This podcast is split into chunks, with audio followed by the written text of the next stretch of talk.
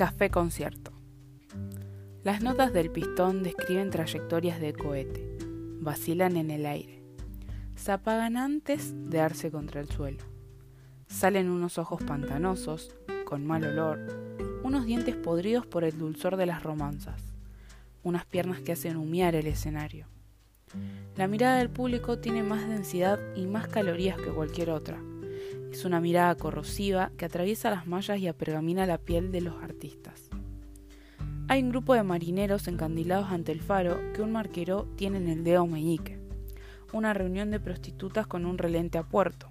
Un inglés que fabrica niebla con sus pupilas y su pipa.